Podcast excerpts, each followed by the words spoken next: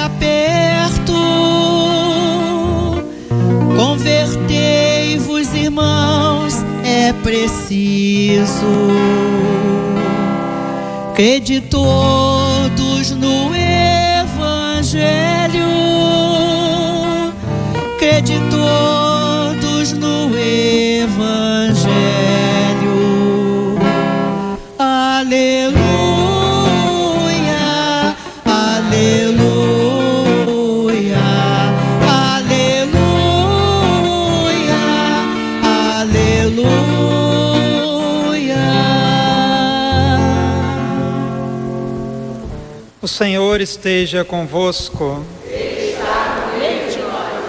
Proclamação do Evangelho de Jesus Cristo segundo Mateus. Naquele tempo, vendo Jesus as multidões, compadeceu-se delas, porque estavam cansadas e abatidas, como ovelhas que não têm pastor. Então disse a seus discípulos: a messe é grande, mas os trabalhadores são poucos. Pedi, pois, ao dono da messe que envie trabalhadores para a sua colheita. Jesus chamou os doze discípulos e deu-lhes poder para expulsarem os espíritos maus e para curarem todo tipo de doença e enfermidade. Estes são os nomes dos doze apóstolos. Primeiro, Simão, chamado Pedro e André, seu irmão, Tiago, filho de Zebedeu, e seu irmão João, Felipe e Bartolomeu, Tomé e Mateus, o cobrador de impostos, Tiago, filho de Alfeu e Tadeu, Simão, o zelota, e Judas Iscariotes, que foi o traidor de Jesus.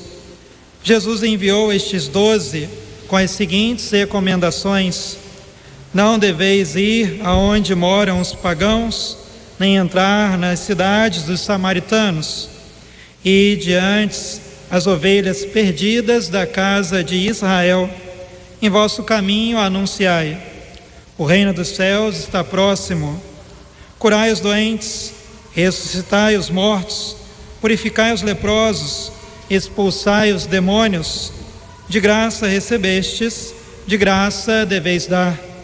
Palavra da salvação. Prezados irmãos e irmãs em Cristo, neste primeiro, décimo primeiro domingo do tempo comum, nós temos a oportunidade de refletir a partir do Evangelho que foi proclamado, tema muito importante, claro, sempre o é, ainda mais no ano vocacional. Corações ardentes, pés a caminho, terceiro ano vocacional na Igreja do Brasil, porque justamente o Evangelho na, nos fala é o próprio Jesus a nos dizer como é importante rezar pelas vocações.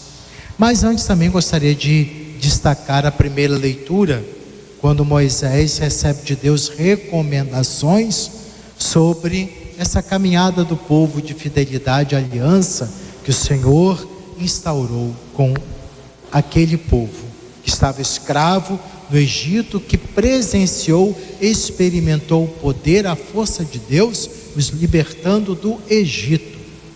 Mas como a gente sabe muito bem que a idolatria é uma tentação muito forte, e ainda hoje precisamos tomar muito cuidado, a idolatria tem suas sutilezas.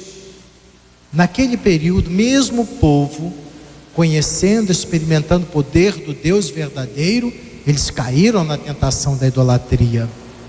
Lembremos-nos que Moisés, recebendo do Senhor a lei, os mandamentos, o povo impaciente diante da demora, insistiram com Arão e construíram o que? Um bezerro de ouro. a imagem e semelhança deles. Não acolheram o verdadeiro Deus que os libertou do Egito. E até hoje nós precisamos tomar muito cuidado com o perigo da idolatria, que não é simplesmente a questão de ter uma imagem. Obviamente, nós católicos temos representações dos grandes homens e mulheres antepassados ilustres que nos inspiram na fidelidade ao Senhor. Isso não é idolatria. Idolatria significa substituir Deus pelo criado. Nós, nós podemos experimentar uma, é, uma, uma escravidão idolátrica do próprio afetos, sentimentos desordenados que existem dentro de nós, egoísmos, apegos, a idolatria do ter, do poder, do prazer, que causam um grande estrago, um grande mal na sociedade. O sofrimento, a dor dos nossos irmãos, as injustiças, os males do tempo presente é idolatria. Porque o ser humano, quando busca não a Deus que os liberta, mas, assim, mas entende liberdade e certas inclinações como realização que não é verdade, ele acaba projetando uma imagem distorcida de Deus a atender seus caprichos e gostos, então projeta um Deus falso de si mesmo. E aí vemos ainda hoje a guerra, a divisão, a discórdia, a injustiça, o mal nesse mundo. E lutamos, nos empenhamos, devemos empenhar para vencer a idolatria, que nosso coração pode existir. Todos os apegos é, fanatizantes que nos impedem enxergar, discernir, é idolatria. E a nossa missão é anunciar ao mundo a liberdade dos filhos de Deus. O Senhor veio para nos libertar. No Evangelho, Jesus dá poder aos discípulos para para vencer enfermidades, ressuscitar, para curar. Isso é a missão da igreja, de como batizados. O veneno da maldade, aquilo que é antivida na sociedade. Ressuscitar aqui é restaurar a dignidade, a vida do ser, do ser humano.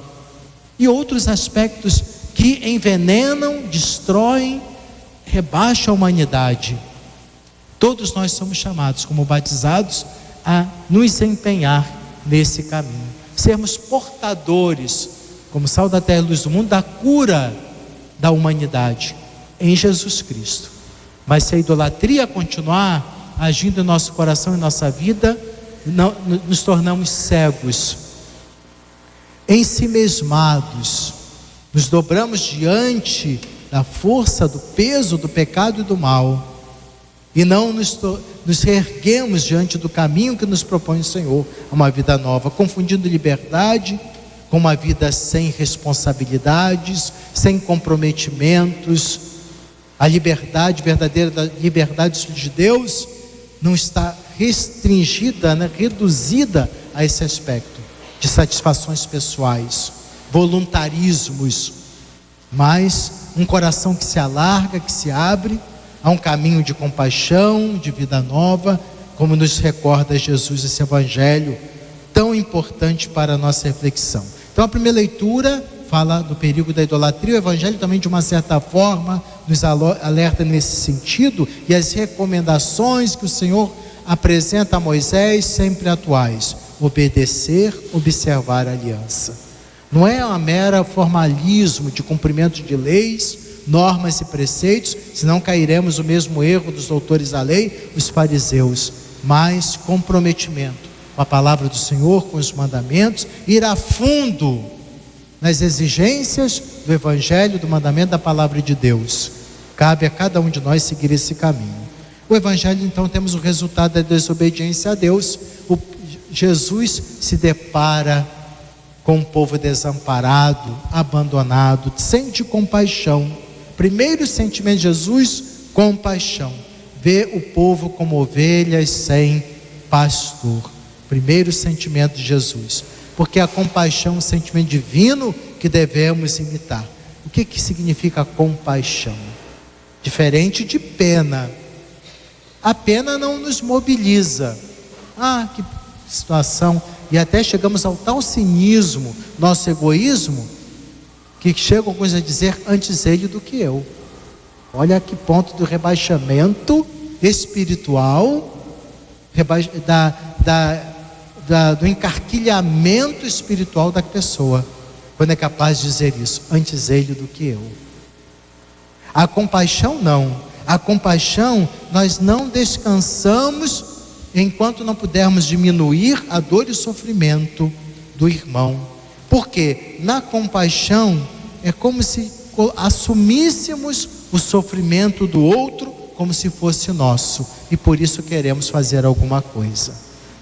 A compaixão não é pena, compaixão nos move, nos faz sair de nós mesmos, a pena nos mantém egoístas, fechados, indiferentes. Isso não adianta. O caminho do cristão é a compaixão, sofrer com, no, no, vamos dizer assim, original, no sentido da palavra.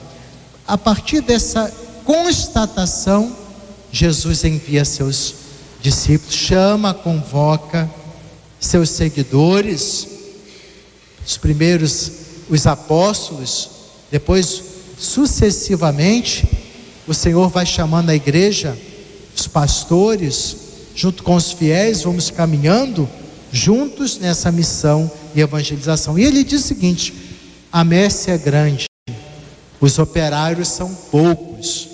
Rogai ao Senhor da messe que mande operários. Primeira coisa, rezar. A gente reclama, ah, nossa pastoral está diminuindo, poucos não querem trabalhar, só é um grupo pequeno, a nossa igreja está diminuindo, mas nós estamos rezando. Existe espiritualidade em nossos grupos. Só cobramos, só exigimos outros, ah, porque estamos, é, estamos diminuindo, é, não estamos conseguindo cumprir nossas tarefas. Espiritualidade, oração. Porque é o Senhor que suscita rogai ao Senhor da messe que mande operários. Se nossas pastorais, movimentos e grupos não ter essa dimensão orante, não vamos convencer ninguém a, nos, a seguir, porque não é para nos seguir, é para seguir nossa pastoral, é para seguir Jesus. Por causa disso aqui, nos dedicamos a um movimento, um grupo, uma pastoral na rica diversidade da nossa igreja. Uma igreja com, com, com seus valores, dons, talentos, uma igreja que caminha junto, não deixa ninguém para trás, não sei que a pessoa queira, mas que valoriza o trabalho do outro, apoia, nos, vamos nos apoiar mutuamente. Não uma igreja exclusivista, de pensamento único, de uma só visão, uma igreja que tem um olhar atento à, à diversidade da realidade do mundo, da sociedade, dos desafios das necessidades de cada um. Então, assim, com os movimentos, grupos e pastorais, nós vamos procurando, através da ação do Espírito, corresponder a essa missão do Senhor. Precisamos rezar mais. A messe é grande, os operários são poucos. Quando fala aqui a messe é grande, os operários são poucos, obviamente não estamos restringindo somente a rezar pelas vocações sacerdotais religiosas também. Mas vamos rezar para que os batizados despertem para a missão, para a vocação, para o protagonismo na vida da igreja.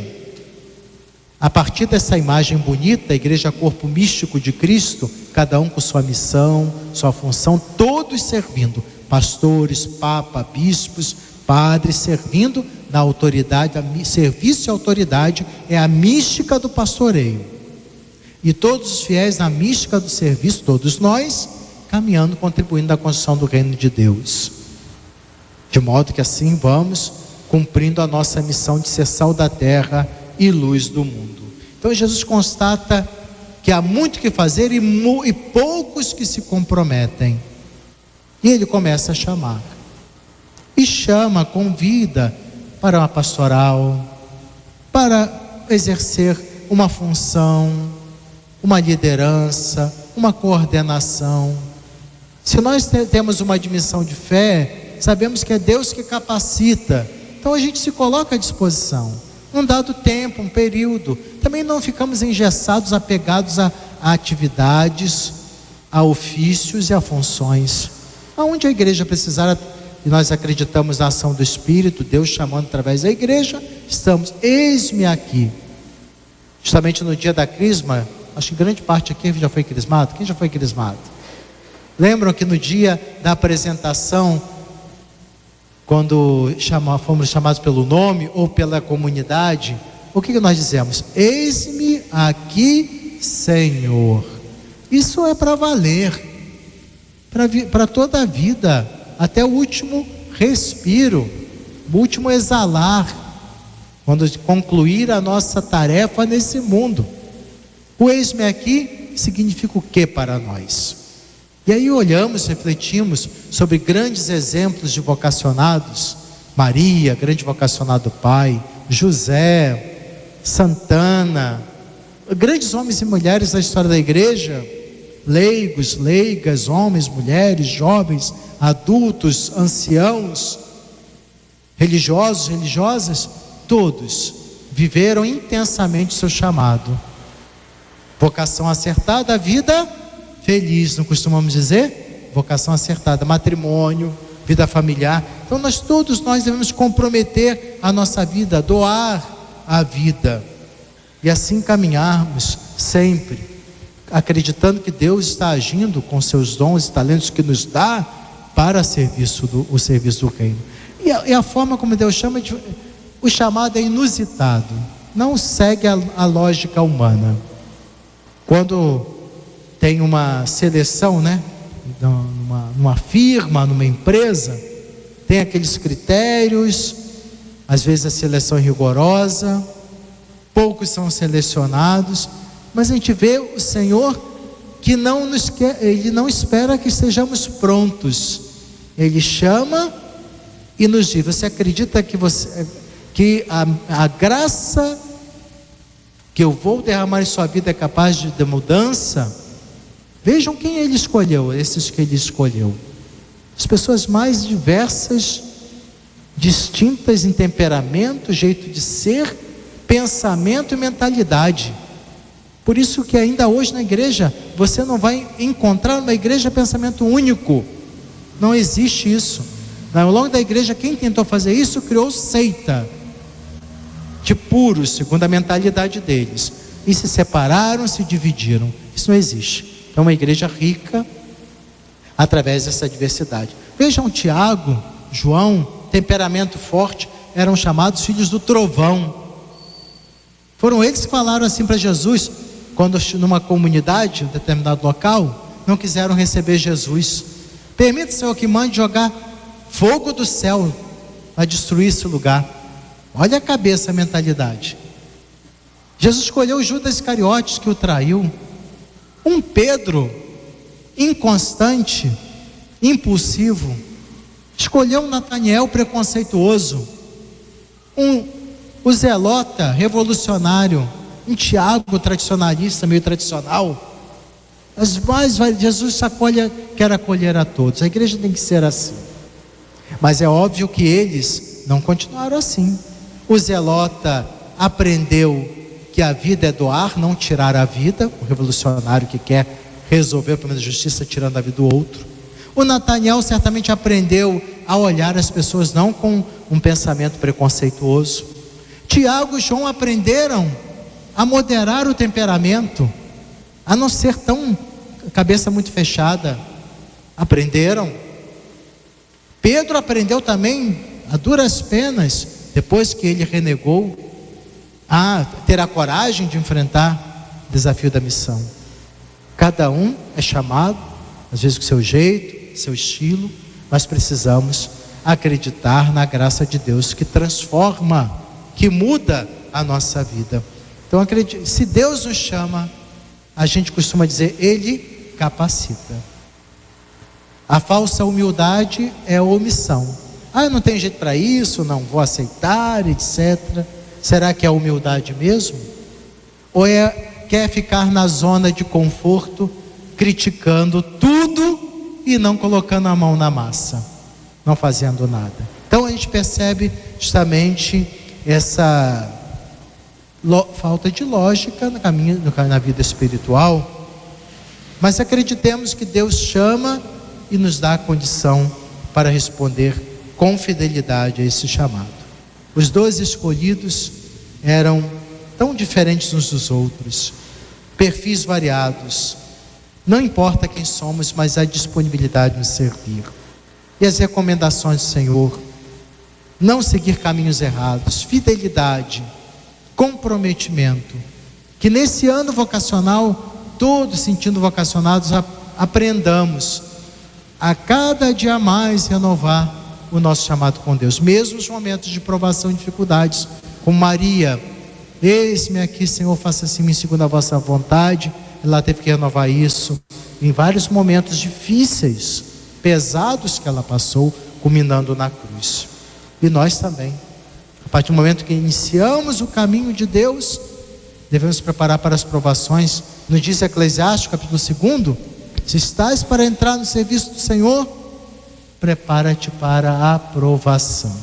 Isso serve para todos nós. Mas não desanimemos, renovados a esperança, confiemos na graça de Deus, que agiu poderosamente na vida dos apóstolos, depois sucessores, mártires, grandes homens e mulheres, e pode realizar grandes coisas na vida de cada um de nós, se o permitirmos. Assim seja.